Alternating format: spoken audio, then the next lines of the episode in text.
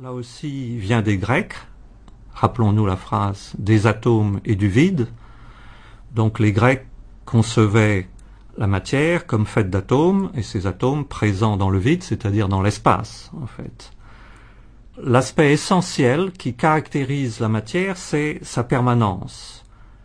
Comme disait Lavoisier, rien ne se perd, rien ne se crée, tout se transforme. Et Lavoisier avait montré par des expériences que ce qui permet de tester la permanence de la matière, c'est la quantité de matière, c'est-à-dire la masse. C'est Newton qui a défini la masse comme étant la quantité de matière, sans en fait la définir de façon précise, c'est un concept fondamental. Mais le point essentiel de la masse, c'est sa permanence. Quelles que soient les transformations de la matière, par exemple dans une réaction chimique, il y aura la même quantité de matière, c'est-à-dire la même masse au début et à la fin de la réaction. Mais cette, matière, sous quelle forme est-elle? Donc depuis les Grecs, on pense, avec des éclipses d'ailleurs, qu'elle est faite d'atomes.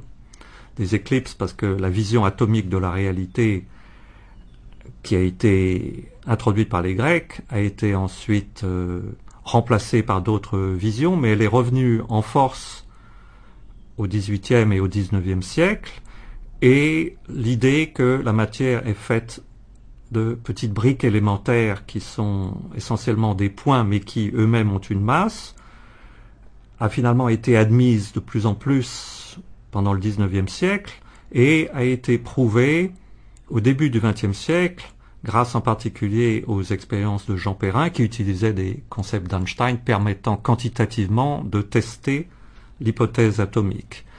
Aussi, à la fin du XIXe siècle et au début du XXe siècle, on a découvert les premières particules élémentaires, en particulier l'électron, découvert par Perrin puis Thomson, et qui donc était la première euh, confirmation que la matière contenait ces petites briques élémentaires, dans ce cas-là euh, l'électron. Puis d'autres particules ont été découvertes au cours du XXe siècle.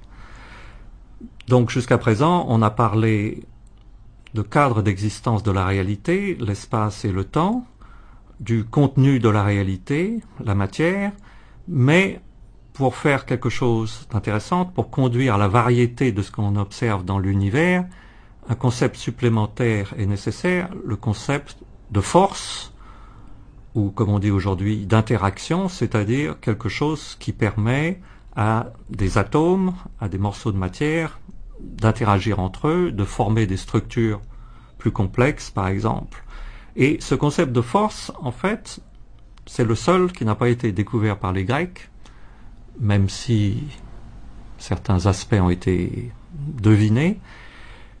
Et vraiment, c'est au XVIIe siècle, disons, que grâce aux travaux de Kepler, Galilée, mais surtout Newton, le concept de force gravitationnelle a été introduit, c'est-à-dire l'idée que, par exemple, la mécanique du système solaire est expliquée parce que entre le Soleil et les planètes, il y a une certaine force d'interaction à distance qui maintient les planètes sur leurs orbites, la force gravitationnelle.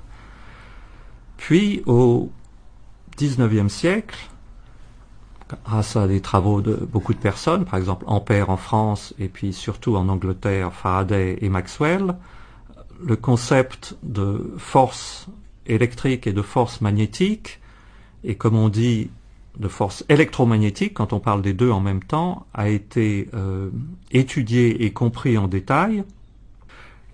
Donc les forces électriques, on sait ce que c'est. Si l'on frotte une règle en plastique, on peut attirer des petits bouts de papier. Si l'on a un aimant, il peut attirer des aiguilles de fer.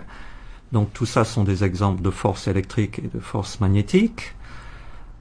La force a subi une évolution importante au XIXe siècle, grâce aux travaux de Faraday et Maxwell, c'est celle qui transforme la force sous le concept de champ.